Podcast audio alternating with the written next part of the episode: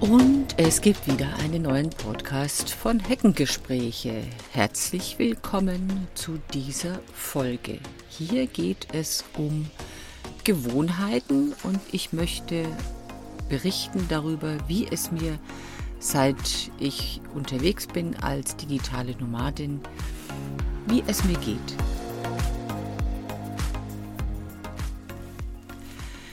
Gewohnheiten das sind ja so Dinge, die Veränderungen eigentlich gegenüberstehen.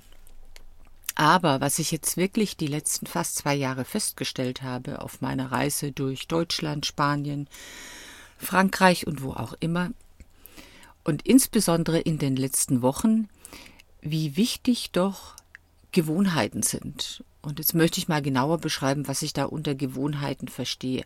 Natürlich, was mache ich jeden Morgen? Ich stehe auf, mache mir ein, gehe mit meinem Hund erstmal Gassi. Dann mache ich mir einen Kaffee, dann legen wir uns noch mal eine Runde ins Bett, so für circa eine Stunde. Und dann beginnt der Tag mit nochmal Gassi gehen und Frühstücken und, und, und. Wobei wir natürlich morgens um 6 Uhr schon aufstehen, wohlgemerkt. So, aber Gewohnheiten, was ist mir aufgefallen in den letzten Wochen? Eigentlich wollte ich von Spanien, wo ich ja jetzt seit fast drei Monaten bin, rüber nach Portugal. Und ich habe dann gemerkt, irgendwann, es wird mir doch zu viel, immer wieder an einen neuen Platz zu gehen.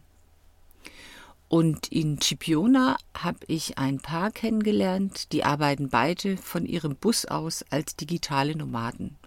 Die sind in einem Unternehmen angestellt und arbeiten von unterwegs aus. Und dann habe ich sie gefragt, sag mal, wie lange steht ihr eigentlich schon hier? Ja, seit über zwei Monaten. Och, sag ich, seit über zwei Monaten. Das war einfach nur ein asphaltierter Stellplatz, Parkplatz, wo es Toilette und Dusche alles gab und Ver- und Entsorgung. Und äh, was nicht kostenlos war alles. Aber da standen die schon seit fast drei Monaten und sind unterwegs jetzt im zweiten Jahr, haben sie erzählt. Und dann frage ich ja, warum steht er ja so lange hier an diesem Platz? Und dann sagen sie, naja, sie haben es einfach satt gehabt, immer rumzureißen. Und es ist in Verbindung mit Arbeit nicht immer einfach, weil man verliert ja immer einen Tag mindestens, wenn man arbeiten möchte. Und so haben sie sich einfach entschieden, dass sie da bleiben und werden da auch noch mal mindestens ein, zwei Monate bleiben, um dann wieder langsam zurückzugehen und sind auch am Überlegen, wieder aus diesem Nomadenleben auszutreten und sich irgendwo ein Häuschen zu kaufen. Ein bisschen Geld ist da, ein bisschen was vererbt worden. Und das wollen sie gerne investieren, irgendwo in etwas Kleines, kleines Häuschen, vielleicht irgendwo in Skandinavien. Deutschland favorisieren sie nicht so sehr und Spanien haben sie einfach Angst, weil hier doch in der Zukunft eine große Wasserknappheit herrschen wird. Reisen werden sie trotzdem weiterhin, aber so dieses reine digitale Nomadenleben wollen sie dabei aufgeben.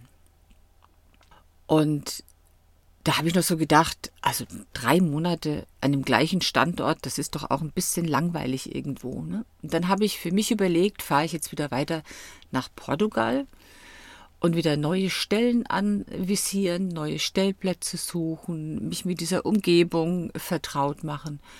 Und dann ist mir aufgefallen, dass sich bei mir innerlich da irgendwie so ein Widerstand äh, gewehrt hat oder gemeldet hat. Und ich mir gedacht habe, nee, schon wieder was Neues, neue Leute kennenlernen, neues Gelände. Auch für den Hund ist das ja anstrengend, immer wieder sich auf was Neues einzustellen.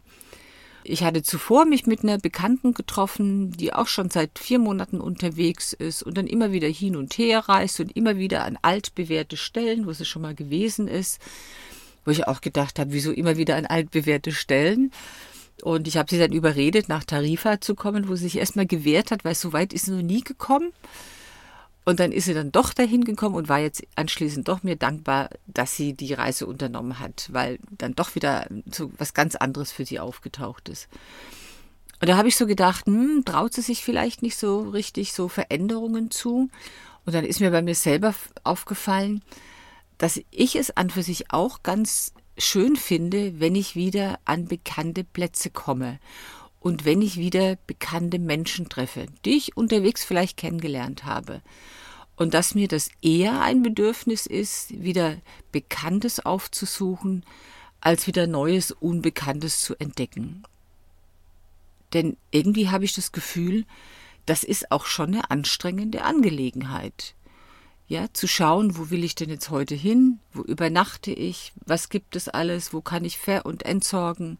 Wo kann ich mit meinem Hund gut Gassi gehen? Und, und, und. Das sind alles so Dinge, die man ja dann ständig neu überlegen muss. Und deswegen verstehe ich mittlerweile, wenn manche von diesen Menschen, die nomadisch unterwegs sind, doch immer wieder eine Zeit lang an der gleichen Stelle sich befinden oder auch immer wieder die gleichen Stellen aufsuchen. Zwischendurch vielleicht wieder woanders hingehen, aber immer wieder die gleichen Dinge aufsuchen. Und da habe ich mir gedacht, zu Gewohnheiten ist ja doch eigentlich gar nichts Schlechtes.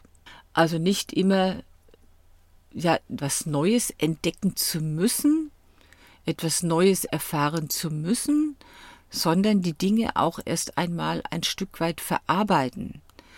Denn ohne Google wüsste ich gar nicht, wo ich überall gewesen bin. Ich muss dann immer nachschauen, wo war ich wann, weil ich dort immer fotografiere und dann hält Google natürlich immer meinen Standort fest.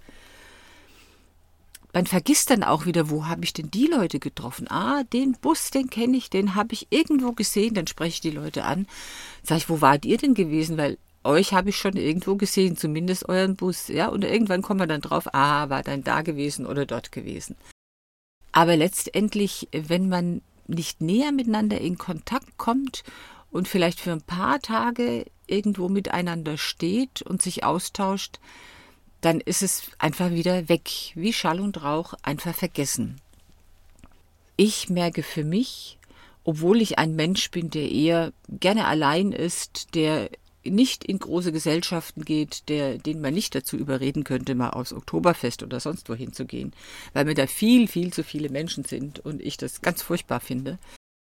Aber trotzdem merke ich, wie gut meiner Seele das tut, wenn ich wieder auf Menschen treffe, die ich vorher schon mal getroffen habe. Und ich muss auch ehrlich sagen, dass ich die Menschen, die zu Hause für mich auch so ein Stück weit wichtig sind, dass die mir mittlerweile auch sehr fehlen. Dass ich denke oder dass ich mich freue, wenn ich sie dann bald wiedersehe. Das ist jetzt für mich kein Grund, deswegen frühzeitig abzureißen oder so. Gar nicht. Ne? Aber mir fällt dann einfach auf, dass das ganze Thema soziale Kontakte oder auch bekannte Umgebungen etwas ist, was wir Menschen, glaube ich, doch brauchen, um so eine gewisse innere Ruhe und Stabilität zu bekommen. Ich habe es noch nicht eine Sekunde äh, bereut, dass ich hier in meinem Bus lebe und arbeite. Das ist überhaupt nicht das Thema. Aber ich muss doch feststellen, dass ich etwas suche, was mir ein Stück weit Geborgenheit und Sicherheit gibt, wo ich nicht lang drüber nachdenken muss, wo ist was und wo muss ich mich wieder neu orientieren. Und das ist auch das, was mir so manche erzählen, die dann so längere Zeit an einem Standort sind, vier, fünf Monate irgendwo, dass sie sagen, da kennen sie die Leute drumherum, da sind immer wieder die gleichen da oder kommen wieder die gleichen vorbei. Man ist sich mittlerweile vertraut, man kann sich gegenseitig unterstützen und helfen und weiß, ah, das ist eine Person, wenn ich ein Thema mit dem habe, dann kann ich äh, dahin gehen oder wenn das Auto irgendwas kaputt ist, dann kann ich da mal fragen. Das sind ja alles Dinge, wenn man sozusagen permanent unterwegs ist, die dann nicht stattfinden. Ich denke, es ist was anderes, wenn man mit jemandem auf einer Weltreise unterwegs ist mit dem Bus und dann durch die verschiedenen Länder fährt, weil einfach das das Ziel ist. Ich möchte durch die verschiedenen Länder fahren, verschiedene Kulturen kennenlernen und daraus vielleicht auch irgendeinen propheziehen. Aber ich frage mich doch, ob das auf Dauer etwas ist, was den Menschen tatsächlich glücklich und zufrieden macht. Ich habe jetzt hier auf dem Stellplatz, auf dem ich bin, der gehört übrigens äh, ein paar Bayern, die hier Land gekauft haben und Olivenbäume hier bewirtschaften und äh, Olivenöl erzeugen aus biologischem Anbau. Und ich stehe hier auf einem wunderschönen Plateau in der mitten so in der Wüste Tabernas in Spanien. ein tolles Grundstück. Ja, und die haben alles aufgegeben zu Hause und sind hierher gezogen und haben hier Land gekauft und bewirtschaften das jetzt und sind dann vor einem Jahr über eine Freundin auf die Idee gekommen, doch auf dem Gelände, wo doch viel Platz ist, vielleicht einen Stellplatz draus zu machen. Und das brummt hier ohne Ende. Und es ist auch wirklich schön, es ist ruhig und es ist angenehm, es ist nicht zu voll, so wie beispielsweise an den Stränden. Und ganz große Wohnmobile kommen hier die Straße sowieso nicht hoch. Das hat auch wieder einen Vorteil. Gewohnheiten. Also zu den Gewohnheiten gehört eben auch, soziale Kontakte zu pflegen. Und jetzt kannst du dich fragen, ich habe jetzt dir meine Erfahrung geschildert, wie es mir geht. Kannst du dich fragen, wie wichtig dir solche Gewohnheiten sind, deine sozialen Kontakte oder auch bestimmte Orte oder Dinge zu pflegen. Und was es dir bedeutet und was es dir für deinen inneren Seelenfrieden, für dein Glücklichsein bringt.